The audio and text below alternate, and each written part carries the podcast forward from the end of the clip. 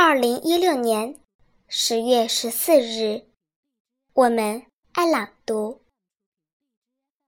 大家好，我是雨琪，今天给大家带来一首儿童诗《喇叭花》，作者雪野。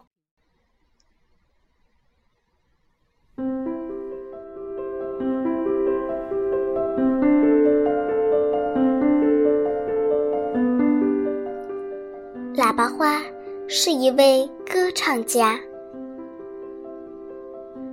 他唱的歌很甜，他唱的歌很香，他唱的歌很亮。